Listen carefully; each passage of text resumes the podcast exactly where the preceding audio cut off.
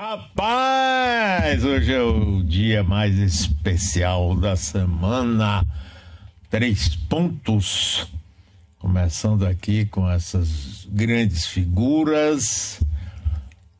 Ah, boa tarde, Jânio de Freitas. Como vai você? Melhorou da gripe, meu amigo? Pouco. Essa figura. Bob Fernandes. Boa tarde, Mário, Jânio, amigas e amigos. Eu melhorei da gripe. Eu não melhoro de mais nada, mas não tem conversa, estamos aqui. Olha, eu queria começar aqui é, conversando uma coisa interessante. O presidente Lula esteve aqui ontem, participou de dois encontros, um de um PPA com a militância do PT, etc. E depois é, ele sancionou a lei Paulo Gustavo com atores, ministro da Cultura, etc, etc. Mas no PPA ele falou uma coisa assim que me chamou atenção. Ele disse que no princípio não acreditava na vitória de Jerônimo para o governo, porque a pesquisa indicava 3% para Jerônimo. Primeiro ele falou 80%, depois 70% para Grampinho, se referindo a, a CM Neto. É, tinha tempo que eu não via Lula falando isso. E tem muita gente, Jânio e Bob, dizendo que Lula tá muito duro. Eu até entrevistei Jacques Wagner aqui hoje de manhã e falei com esse assunto com ele. Muito duro, que fica batendo, que não está no espírito da pacificação. Eu queria começar um pouco por aí. Jânio e Bob, o que, é que vocês acham disso? que Jacques Wagner falou? Não, Jacques Wagner disse que é compreensível, porque ele sofreu muito com a prisão, com a sacanagem toda que fizeram, etc, etc, e que é um momento que ele está vivendo, mais ou menos assim. Olha, eu acho que é a percepção de que é preciso afinal de contas, e, enfim, é, é necessário mesmo começar a dizer o que é preciso ser dito, assim como é necessário fazer o que é preciso ser feito. E o Lula, que sempre foi uma pessoa cuidadosa, sem, no entanto, deixar de ser franco, ah, resolveu ser menos preocupado com cuidados e usar da sua franqueza habitual de uma maneira mais é, aberta, mais é, audaciosa, se for essa uma palavra que satisfaça os insatisfeitos. E nisso não há absolutamente nada de anormal.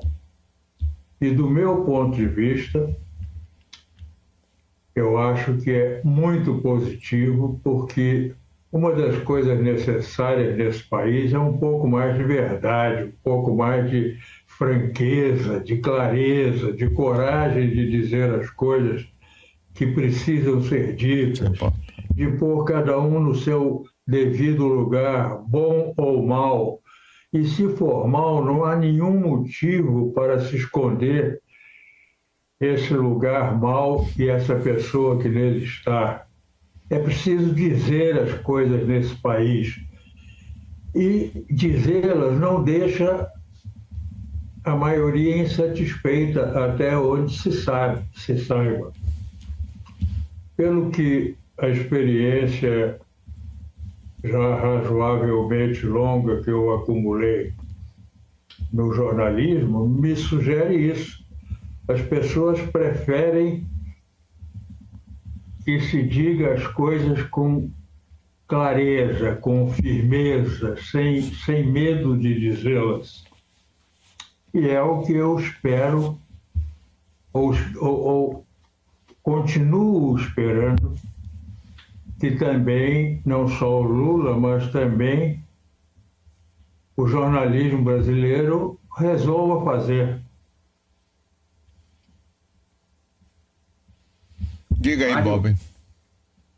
E na verdade, na verdade, Lula, já presidente e antes da reeleição, num célebre comício no Farol da Barra, chamou a Semineto já de Grampinho, aliás, num comício que marcou a virada da, e que levaria à eleição do Jacques Wagner em 2006. E lá ele se referiu a ele como Grampinho, lembrando que o ACM Neto tinha dito na tribuna do Congresso que ia dar tapa nele. Uma surra, uma surra. Disso, ia dar uma surra. Ia dar uma surra, isso. Uhum. E aí ele usou essa expressão já, então, portanto, há quase 20 anos pela primeira vez. E quanto a ele não, não crer na princípio na eleição do Jerônimo, eu só me lembro que encontrei por coincidência num, numa, aniversário de alguém, o senador Jacques Wagner, no dia 2 de agosto, e ele disse, eu me lembro que ele falou, nós vamos ganhar a eleição de novo, nós o PT da Bahia, disse ele. Eu falei, mas a diferença é muito grande.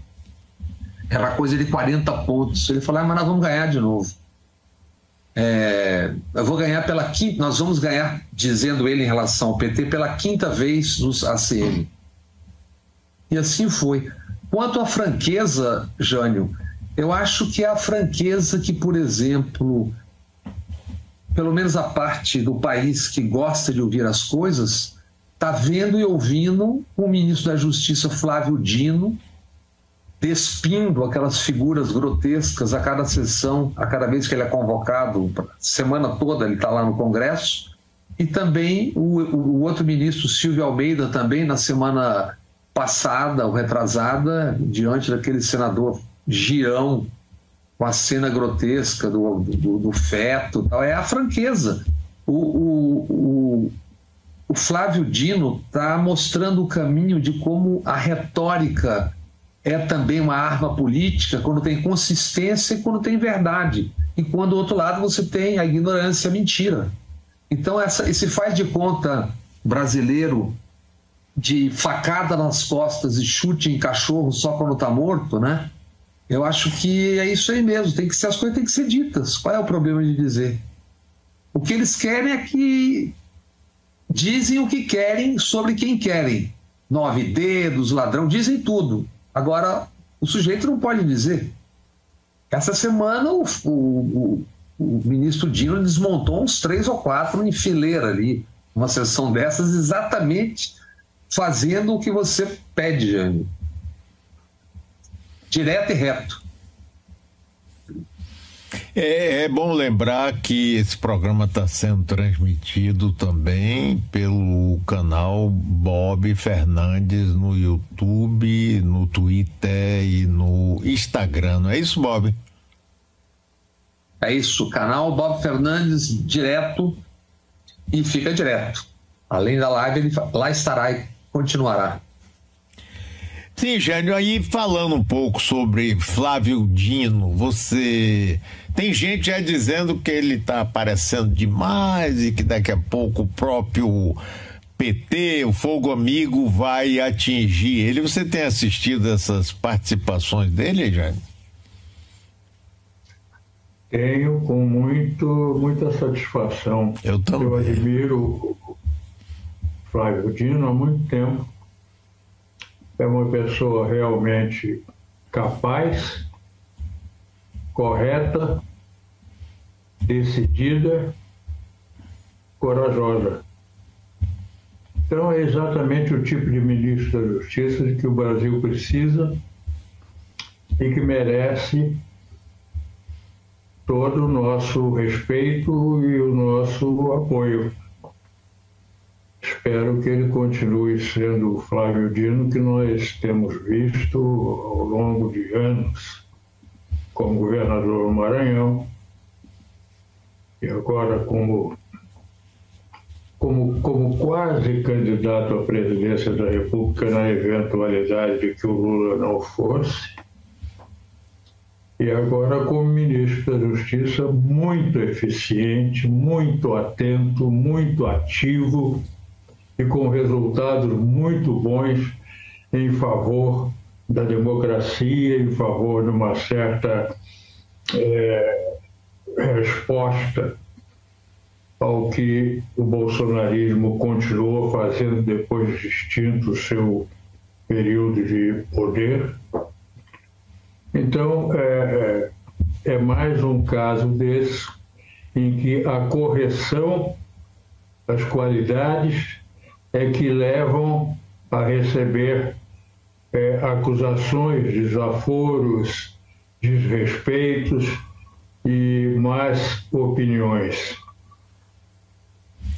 E nessa entrevista hoje com Jacques Wagner, eu perguntei a ele por que, que o governo sofreu derrotas no Congresso e como é que essa coisa vai entrar no toma lá da cá com liberação recente de emendas. Ele disse que não, que são emendas impositivas que foram apenas empenhadas e que o governo só pretende pagar aquelas emendas impositivas que fazem parte da lei, que os senadores têm tantos milhões, os deputados tantos milhões, com projetos definidos e tudo claro.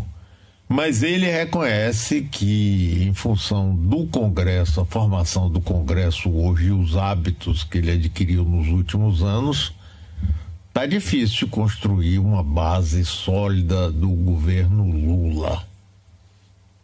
Eu queria ouvir vocês aí sobre isso.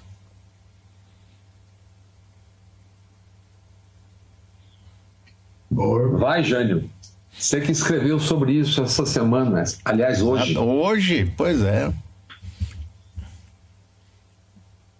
Olha, é, como, eu, como eu disse no, pequeno texto que eu escrevi, eu acho que deixamos, plural aí é meio impróprio, mas fica, deixamos que, essa, que esse tipo de procedimento chantagioso que grande parte do Congresso adota progredisse a ponto de, é, desse, desse esse processo, desse método se institucionalizar dentro do, do Congresso, dentro da Câmara principalmente, mas na Câmara e no Senado, como um, um sistema de atividade normal da política.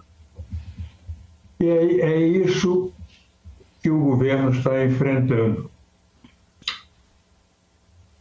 Não há possibilidade de se obter um comportamento respeitável de um Congresso que tem que ser comprometido com a democracia, do contrário, estará traindo o interesse da, os interesses da sociedade do próprio país, não há meio de se respeitar como deve ser respeitado um Congresso que adota esse procedimento, que admite esse procedimento que não vem dos chamados bagrinhos, não. Isso é controlado exatamente pelas lideranças dos partidos, pelos, pelos deputados e senadores mais importantes. Não é pelos, pelos piores, pelos, pelos reconhecidamente piores. É, pelos, é pelas lideranças, é exatamente por aqueles que mais é, é, se expõem, mais aparecem como representativos no Congresso. Esse, essa, essas duas derrotas mais é, gritantes que o governo sofreu recentemente no Congresso não foram, nesse sentido, não foram surpreendentes, porque, na verdade, o governo não estava liberando, não estava empenhando a liberação é uma etapa posterior mas o governo não estava empenhando aquilo que os é, que normalmente, aliás, seria empenhado num congresso e, e, que convive com essa cobrança, com essa chantagem, com tanta naturalidade. Ainda agora, empenhou relativamente pouco, se considerarmos o que é o total das propostas chamadas emendas, das propostas de parlamentares e congressistas chamadas emendas, o governo empenhou pouco, 720 milhões aproximadamente. Além disso, cada um está recebendo o mais alto empenho na exposição muito bem feita que fez ontem o Poder 360 é, o, é para indicação feita pela deputada Mara Gabrilli. São 28 milhões para uma obra, uma coisa desse tipo. Então, não é uma coisa é, clamorosa, escandalosa, em termos de, de ação, é, de concessão às exigências vindas do Congresso.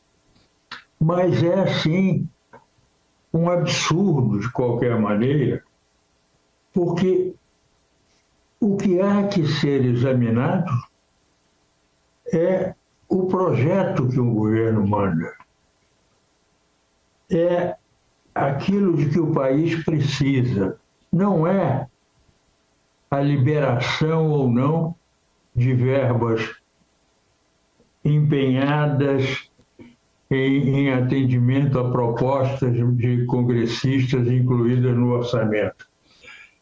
E, no entanto, a observação, a análise, a avaliação, a votação de um projeto na Câmara e no Senado fica na dependência do atendimento que o governo faça de tal ou qual proposta feita chamada emenda, feita por um congressista para a, inclusão no orçamento. Então, é todo, é todo um, um sistema que trava o país e trava no pior sentido, porque é, é chantagem, não é outra coisa, não é outra palavra a ser aplicada. Esse dá ou desce, esse, esse da cá, toma lá, ele é chantagioso. Não é um processo democrático e não é digno de um Congresso que tem que ser democrático. Do contrário, nem Congresso é. É, Bob. Não há como ter base governo algum com 35 partidos, mesmo fazendo federações, etc. Isso, e só para lembrar de onde isso vem, porque apanham porque fazem e apanham porque não fazem. Como é que isso, como é que a Dilma começa a cair? Quando ela se nega a aceitar as tais emendas impositivas que significam 40 bilhões por ano a cada, a cada, a cada, a cada legislatura, né? 10 milhões por deputado. E quando isso era enfrentando Eduardo Cunha, e quando, enfim, o Congresso aprova, a manchete dos jornais todos era Dilma derrotada, governo derrotado. Então você escolhe a hora o que é o que é isso quando lhe interessa e quando não é, quando, isso não é uma derrota. Ali quem foi derrotado foi o país. Não foi. Então nós temos agora são consequências. E quem é que, para sair das emendas impositivas e ir além, se chegar a isso que o Jacques Wagner admite que pode vir a acontecer, se bem entendi o Mário, que é o uso do tal orçamento secreto. Quem cria um orçamento secreto? Um general nativa, Luiz Eduardo Ramos, para poder eleger Lira, presidente da Câmara, e Pacheco, presidente do Senado, e aquilo, a partir dali, vira o que virou. Esses são os fatos. É, Bob, você tinha conversado comigo sobre algumas instituições que atuam no Brasil com influência na política. Traga esse assunto aí que eu achei assim, um negócio tão importante, por é. favor. É meio comprido, mas é um assunto que eu tratei essa semana no canal. Nós, nesses dias aqui, nós estamos debatendo pele das fake news, Congresso, CPI, seja dos militares, seja do MST, tal, tal. E, no fundo, isso é tudo um processo que, nos últimos 10, 15 anos, o mundo tem usado a palavra para descrever como distopia, que é uma anomalia nas sociedades, né? que é o desarranjo de uma sociedade.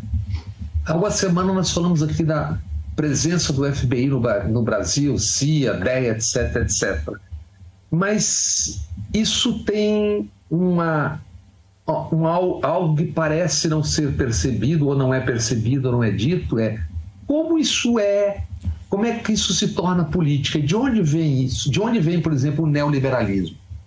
E eu encontrei um trabalho extraordinário de duas pesquisadoras acadêmicas, professoras Camila Feix Vidal e Jade Lopes. Título: Repensando a Dependência Latino-Americana. Atlas Network e institutos parceiros no governo Bolsonaro.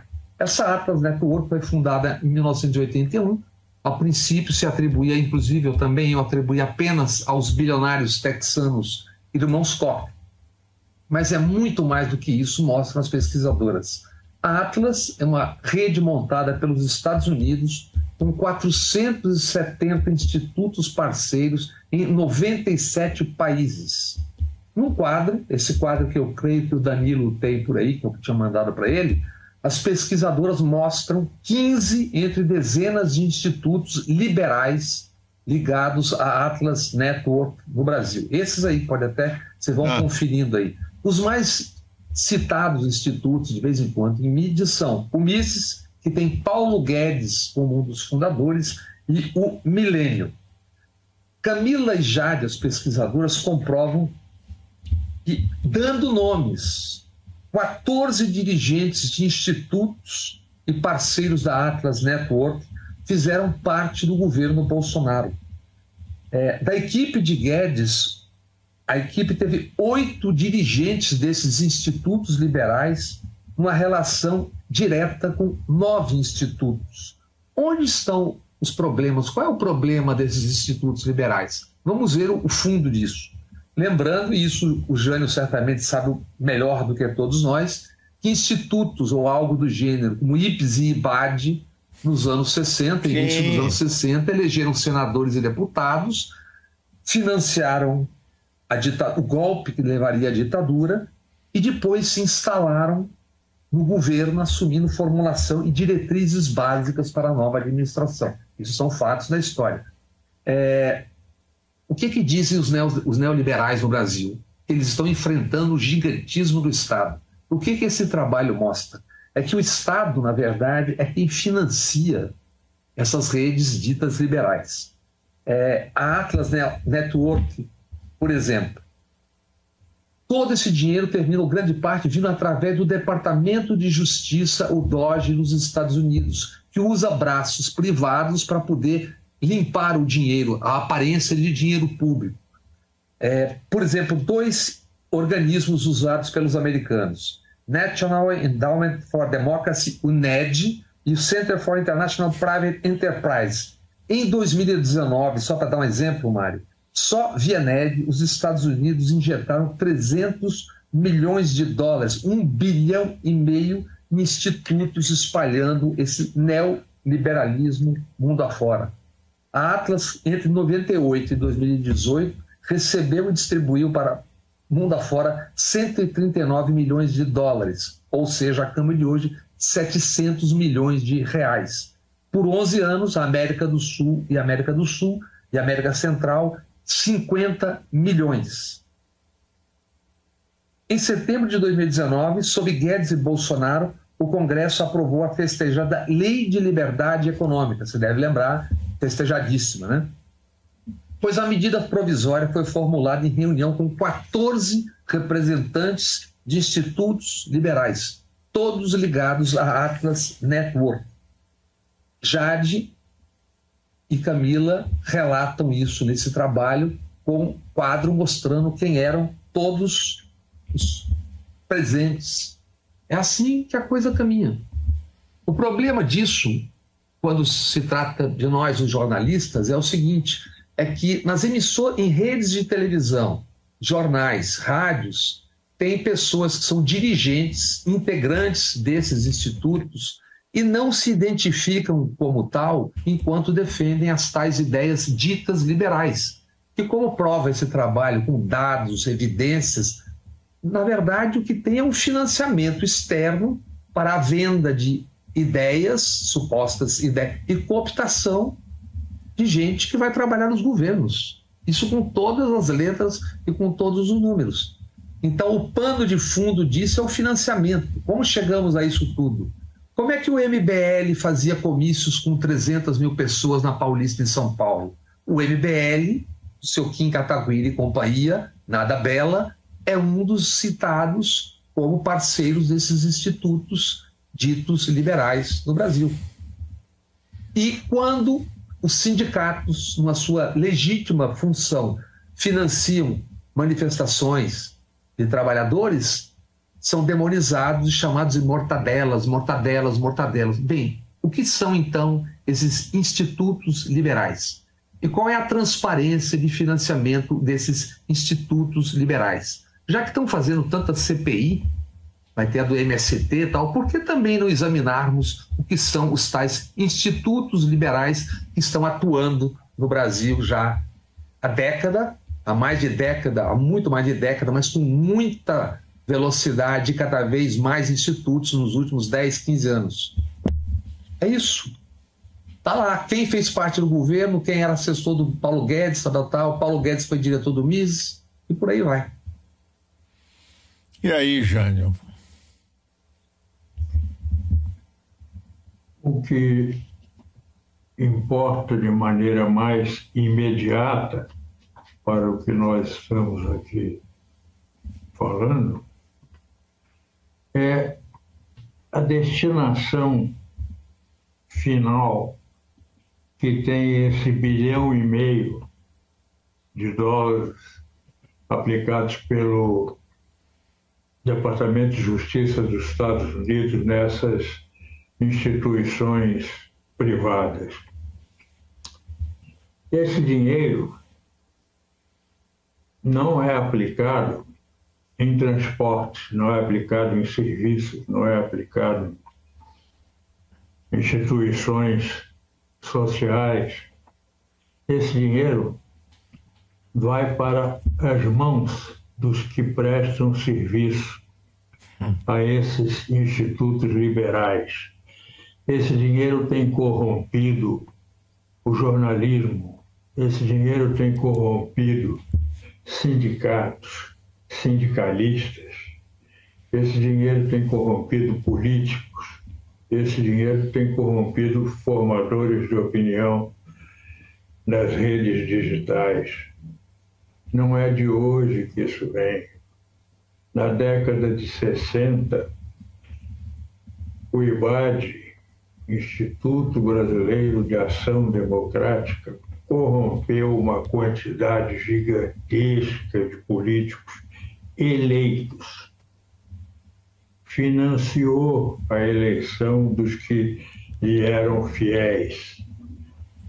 E fez uma, uma, uma sessão legislativa transformar-se num, num laboratório de conspirações de um lado e de outro, de desvirtuamento da ação congressual, de dificuldade de trabalho daqueles que queriam levar a ação legislativa a sério, como teriam pretendido seus eleitores esse dinheiro continua sendo canalizado das maneiras mais, é, é, enfim, encobertas, disfarçadas ou não.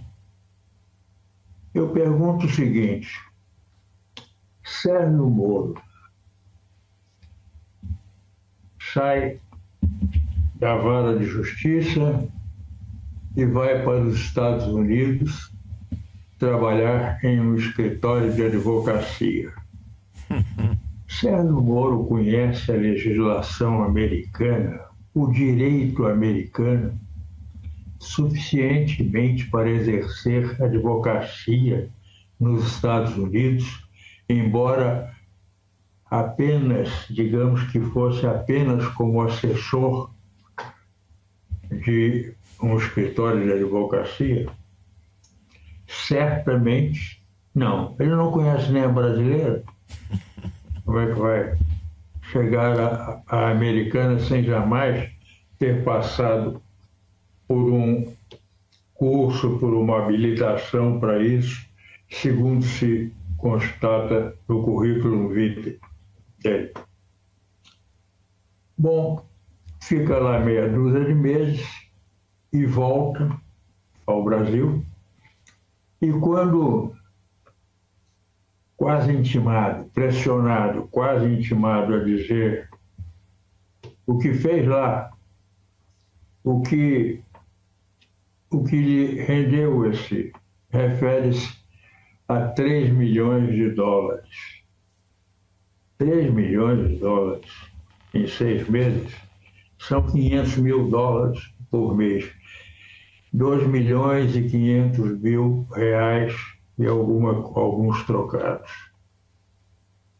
Que trabalhos esse desconhecedor do direito americano e da legislação americana terá feito nos Estados Unidos para receber valores correspondentes a 500 e tantos mil dólares por mês, em seis meses, e voltar com 3 milhões de dólares limpinhos.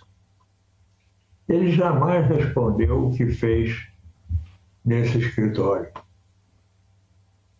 E como em livros de vários dos ex-agentes americanos da CIA e de vários jornalistas americanos na década de 60, livros muito publicados naquele período, como eles informavam, entre outras maravilhas, muitos escritórios de advocacia, de, de engenharia, de direito eh, internacional nos Estados Unidos, servem de pontes para os trabalhos de FBI, CIA, NSA e companhia, Departamento de Estado em geral,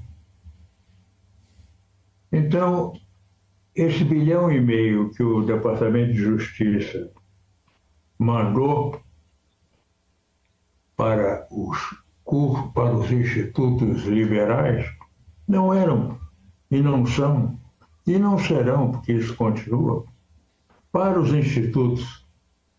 São para pessoas desses institutos ou utilizadas por esses institutos é compra direta de consciência, de deveres, de obrigações.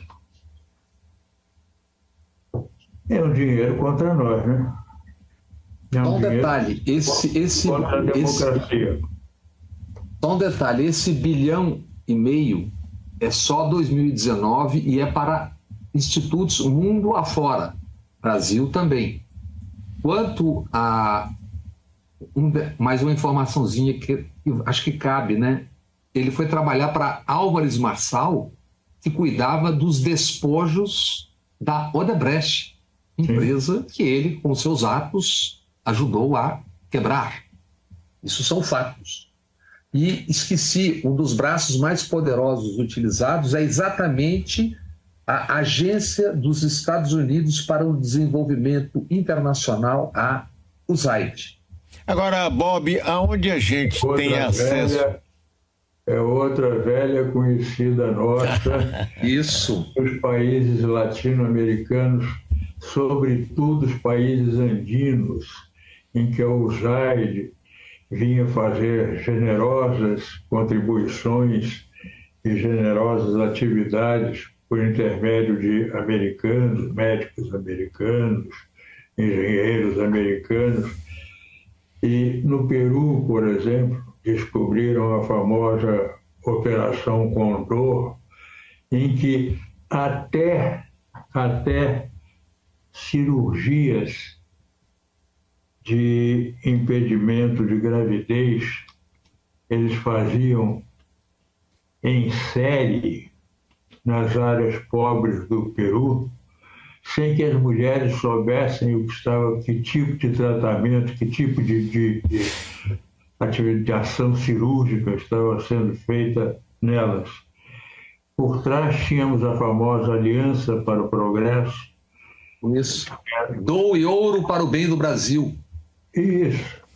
Não, isso aí já foi uma campanha aqui. Mas esse que Jânio falou tinha o famoso ponto 4 que no governo de Kennedy foi que teve um grande incentivo e chegou aqui maciçamente que correspondia ao governo de João Goulart aqui no Brasil, né?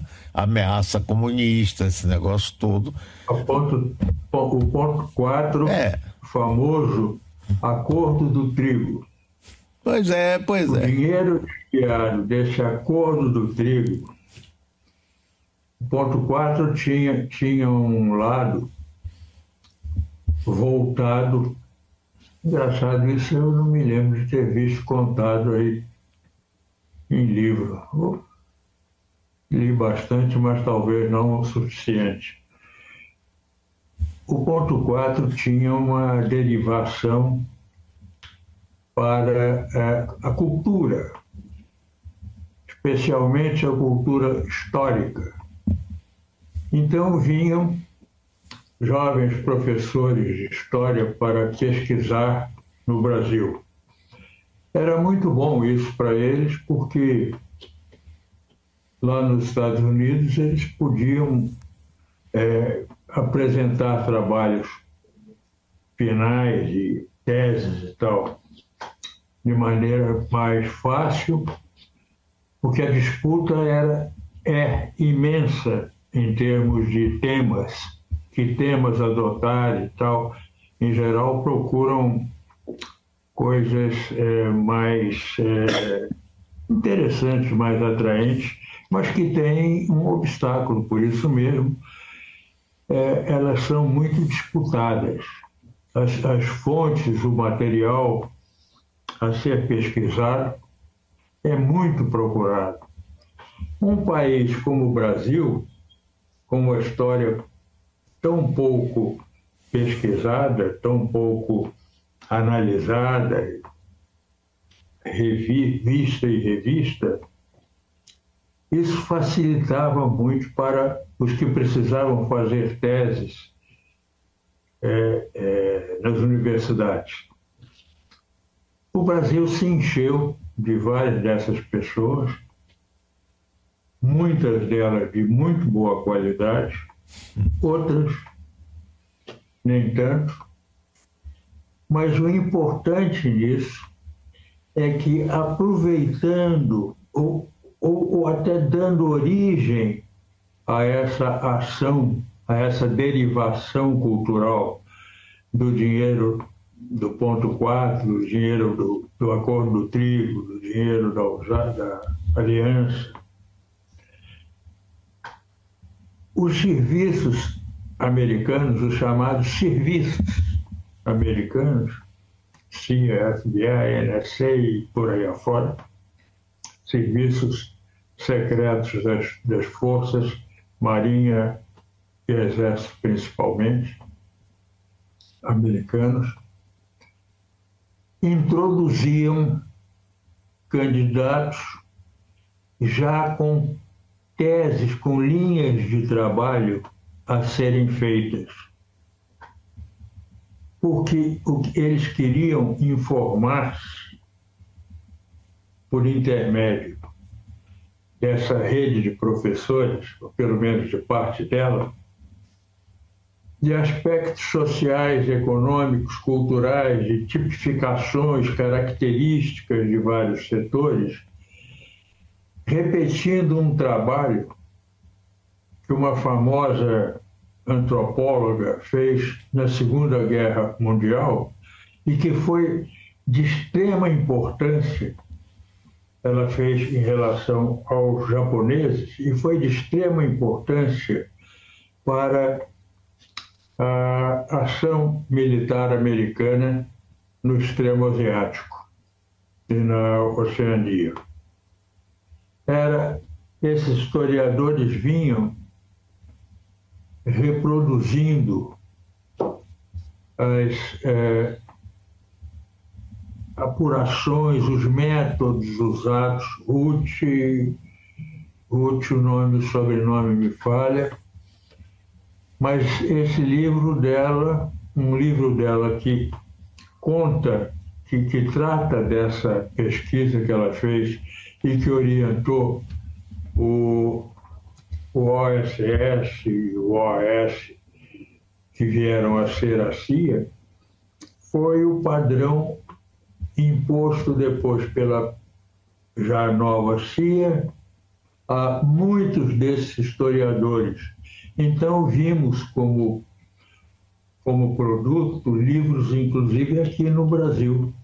Algumas dessas teses foram editadas aqui, umas com muito valor e outras do tipo de Gulara Castelo, de depois de Castelo, não sei quem, com um historiador que, por exemplo, na noite de 30 para 31 de março, depois de 31 para 30, passou as horas em companhia do embaixador Lincoln Gordon e na companhia também de um jornalista brasileiro. Eram os três irmanados na contemplação da queda da democracia no Brasil e da instauração da ditadura. Eram os brasilianistas, né, como se chamavam na época, vários autores americanos. Tinha o Foster Dulles, que era parente do que foi chefe da diplomacia americana, John Foster Filho. Dulles. Pois é. Filho Dulles. Agora, tem outro é. assunto. É, curiosamente, Sim. o grande informante do, do livro do Foster Dulles Jr., se chamou Samuel Weiner, que era janguista, fugiu do Brasil em tempo de não ser, no mínimo, preso e provavelmente massacrado em 1964. Depois foi um veio a ser um, um auxiliar decisivo. É, é facílimo perceber no livro, que é uma porcaria completa, mas é facílimo perceber no livro as, as manipulações que o Samuel fez na, na, na história e que o Dulles que pesquisar mesmo não pesquisou coisa nenhuma, ele fez conversas aqui no Brasil, bateu papos aqui, muito bem recebido em todos os lugares da, da chamada, mal chamada elite brasileira, e produziu aquela falsa história de 64. Tinha também Thomas Kidmore. História, o que a história pede depois, o cobra é transparência. Então, quando a gente está falando desse trabalho dessas professoras da Camila. Sim, eu quero saber, ô Bob, é... me diga como a gente pode ter acesso ao trabalho dessas professoras.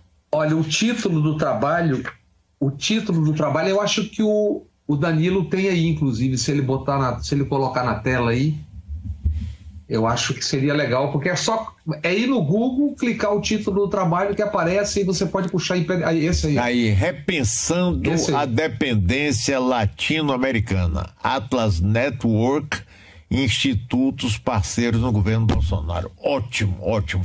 Agora, olha, é, eu, queria, eu queria mudar aqui um pouco o assunto para o seguinte. Ontem é, o presidente Lula esteve aqui e um deputado aqui da Bahia, Valmir Assunção, do PT, que é muito ligado ao MST, denunciou publicamente que o MST foi proibido de participar de uma ação partidária com o presidente pelo ministro Rui Costa. Então, essa coisa do MST e também é, querer fazer CPI, você andou estudando esse negócio aí, não foi, Bob? Invasão? Como é que é isso aí? Não, é, estão anunciando com grande estardalhaço a CPI do MST. Então, eu acho que é uma ótima oportunidade para enfrentar isso, inclusive retoricamente, na CPI, como tem feito Flávio Dino e Silvio Almeida. Né? É... Nós vimos um furor há pouco, com aquela ocupação de três áreas da Suzano, ou atribuídas a Suzano, no sul da Bahia. Mas essa semana, anteontem, o site Agência Pública informa o seguinte: a Vara Estadual em Correntina, a 850 quilômetros de Salvador, bloqueou os registros de 19 fazendas que invadem o fecho de pasto do Capão do Modesto. Invasão feita pelo agronegócio, área de 11 mil hectares, onde famílias do campo vivem há mais de 200 anos 11 mil hectares, 110 milhões de quilômetros quadrados, ou área correspondente a uns 11 mil gramados do Maracanã. Para a Procuradoria-Geral do Estado da Bahia, se trata de um dos casos mais graves de crilagem já conhecidos na história e registrados na Bahia. É isso. Eu acho que esse, por exemplo, é um ótimo assunto para se tratar numa CPI que vai investigar MST e temas do campo. Assim como Bolsonaro disse durante sua campanha ter entregue 420 mil títulos de terras em seu governo. Segundo o INCRA, mentiu. Teriam sido 370 mil e quase, no, e quase 90% dos títulos concedidos são de propriedade provisória. Cabe também, portanto, investigar e informar ao país principalmente para quem o governo Bolsonaro, dessas 370 mil propriedades, entregou propriedades, digamos, maiores. Mas, se eu não me engano, o Jânio estava dizendo alguma coisa quando o som se confundiu aí, não é isso, Jânio? É, tinha aparecido aí o título do livro e eu tinha é, queria lembrar que se podia aproveitar e incentivar da nossa parte a, o hábito que falta aqui de indicar a editora de cada livro. Né? A editora tem um papel a ser considerado na divulgação de seja de qual for o material que ela edite. E há algumas é uma questão de justiça, como nesse caso, não esquecer, não, não esquecermos de citar essa editora que teve a coragem, a disposição, a, a, o civismo de editar um trabalho desse. Seja uma editora oficial, uma universidade, seja uma editora privada, eu acho que a gente nesses casos, sobretudo nesses casos, mas sempre deve indicar. Até para indicar também quem, quem faz calhordice, quem edita calhordice. No caso, Jânio, hum? no caso, Jânio, não, não, pelo que eu saiba, ainda não é um livro, é um trabalho acadêmico, foi publicado no número 38, isso está dito, inclusive, no, no post dessa semana da terça-feira. É Revista Brasileira salvo engano, Revista Brasileira, daqui a pouco eu dou o nome direito, de Ciência Política. Número 38, exatamente. Eu Mas olha, só para não deixar. Isso, para não deixar. Para deixar claro que quando a gente está discutindo essa questão, não se trata de, ao contrário do que fazem, demonizar institutos. Não é. Pedimos transparência, clareza. E olha só o que as pesquisadoras Camila e Jade encontraram, por exemplo, num relatório da Atlas Network. Eles saúdam a grande conquista que foi o governo Bolsonaro no Brasil, mas acrescentam, apesar da retórica feia. Quer dizer, defender tortura, torturadores, matar indígenas é apenas retórica, retórica feia.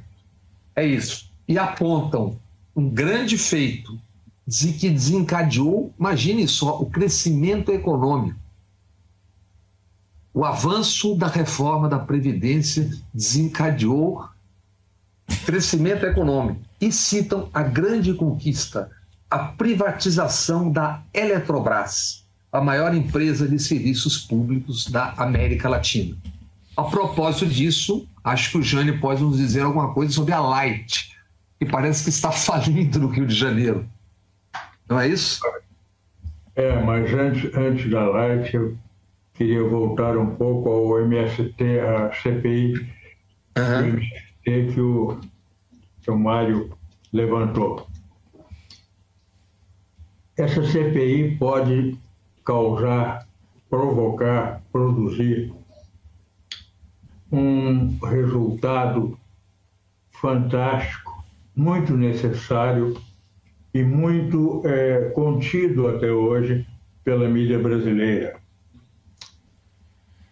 que é surpreender a população com o que é realmente, verdadeiramente o trabalho social e, e, de agricultura, de produção agrícola, de educação agrícola do MST pelo Brasil afora. O MST não é o que a mídia transparece dele. Um, um, movimento de ativistas para tomar terras, se apropriar de terras, invadir fazendas, terras produtivas. Não é o MST é um movimento fantástico de educação.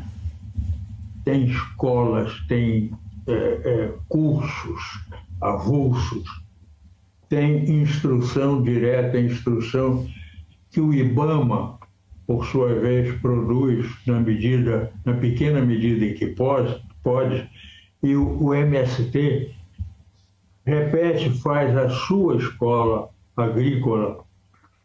É um trabalho social da maior importância. E desse trabalho social decorre um resultado econômico da maior importância.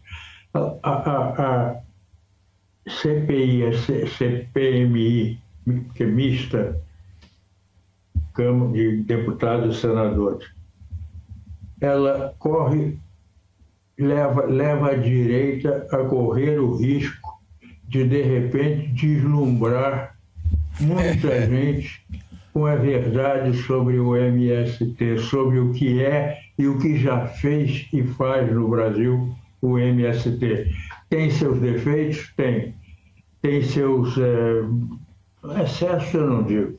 Mas, enfim, suas, suas normas é, é, de ação frequentemente contestáveis, é, de vários pontos de vista, é, estão ocupando terra produtiva e o compromisso é não invadir terra produtiva. É verdade tal, mas há uma explicação. No entanto, essa explicação não é repassada à população e daí se geram infinitos equívocos que se desenrolam e outros e, e o que é o MST então se perde é, na opinião pública.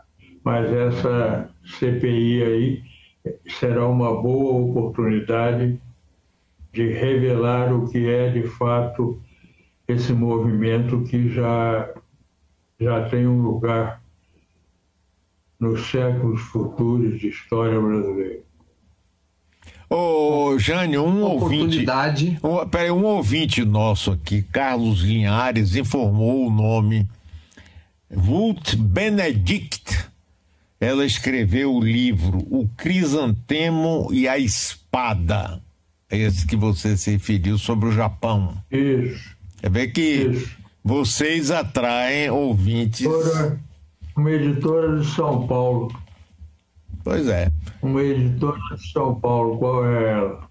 Eu vou procurar aqui pra gente descobrir. Mas é o nome é Ruth Benedict e o livro Crisantema e Espada. É Carlos Linhares. Escreveu outros livros que eu saiba não editados no Brasil, mas só esse, editado há muitos anos, só esse já, já inscreve essa antropóloga cultural na, nos contribuintes né, do que se passou no Brasil, porque para isso basta só a gente conectar né, os que vieram fazer trabalho semelhante, patrocinados por movimentos de subversão americana no Brasil. Mas olha, Mário, primeiro eu vou, diga, eu vou pedir para você repetir aquela informação que você deu, que estava na hora das vozes superpostas. E só para concluir esse assunto, eu acho que é exatamente isso que o Jânio está dizendo, que eu estava propondo, que é o enfrentamento político às claras na CPI, na CPMI, dessa questão do campo. Porque só para lembrar, além das, do que a gente já falou aqui, entre 2020 e 2021 foram 53 assassinatos no campo. E isso sai sempre nota de pé de página. E pergunte-se se por acaso quem estão matando do outro lado. Não tem isso, entende? Mas, ô Mário, quando você falou, estava uma voz superposta, eu não compreendi direito o que, que você disse que foi proibido. O que aconteceu aí em Salvador ontem? Eu vou dizer. Teve um, um evento do presidente Lula, primeiro de manhã com o PP, o PT, e nesse evento, o deputado Valmir Assunção, deputado federal PT Bahia, que representa o MST, publicou uma denúncia de que o MST foi proibido de participar deste evento pelo ministro Rui Costa. Entendeu? Se fato comprovado Não. é algo grave e tem que ser explicado por que foi proibido, né? É que eu estou, inclusive, nós aqui estamos tentando entrar em contato com o deputado, que é um deputado sério, inclusive, já é deputado há muitos mandatos, Valmir Assunção, para saber dele. Agora, Jânio, editora Vozes, que editou no Brasil o livro de Ruth Benedict Tá aqui, eu tô com ele aberto aqui, editora Vozes, não? Ao que parece, tem duas publicações, uma da Vozes e uma da Perspectiva. Não. Ah, Seria Perspectiva. Ah, tá vendo? Hum, obrigada, muito bem. Mesmo livro? Mesmo livro. Ah, tá bom, valeu. Perspectiva. É. Sim mais uma vez acaba o tempo e nós ficamos acabou? aqui. Acabou. Esperando. agora que eu tinha. Agora que eu tinha uma coisa boa para dizer. Então diga. E é isso. Diga. Não deu nem tempo pro Telegram. Não, vou dizer aqui em casa, a quem me visite e tal. Pronto. rapaz, que sacanagem. Fica deixando a gente na curiosidade, Jânio. Diga, rapaz. Não, não digo, não. Acabou, acabou. Não, então Mas... eu também, eu também vou mandar um telegrama, eu vou, legal, vou mandar um telegrama sobre o Telegram, que também não deu tempo, fica para um outro dia. Ah, pois é. Rapaz, é pirracento, amigo. Olhe, muito obrigado, viu? Ótimo conversar com vocês, maravilha. Próxima semana estaremos juntos de novo. Um beijo, um abraço e o agradecimento. Como está o tempo aí em Salvador? Como está o tempo em Salvador? Péssimo, chovendo horrores. Estou revoltado, perdi minha praia com aquele mar maravilhoso, água morna, areia. Não fique humilhado, não, porque aqui também o tempo está muito ruim. Está péssimo. Tá bom, pessoal. Parabéns, eu vi seu programa dessa semana maravilhoso. Gostei muito, você o lembrou aqui um pouco, mas o programa inteiro é muito bom. Parabéns. Mário Quer. Obrigado. Muito obrigado, querido mestre Jânio, Mário. Até para a semana. Até a próxima um e olhe. Para a semana, né, Mário? É. Abração. Vamos acertar. Para todo mundo. Agora, é, também transmitido aqui pelo YouTube da Metrópole e pelo YouTube de Bob Fernandes.